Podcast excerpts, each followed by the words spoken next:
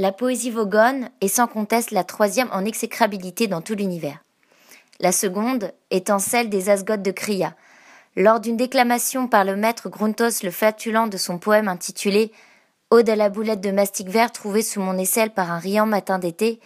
quatre de ses auditeurs devaient succomber à des hémorragies internes, tandis que le médio président de la Société galactique d'encouragement à la corruption des arts ne survécut qu'en dévorant l'une de ses propres jambes. On dit que Gruntos, estimant déçu par l'accueil fait à son poème, était sur le point de s'embarquer dans la lecture de son épopée en douze volumes intitulée Florilège de mes gargouillis dans ma baignoire, lorsque son propre gros intestin, dans un sursaut désespéré pour sauver la vie et la civilisation, lui sauta au cou et l'étrangla pour le compte.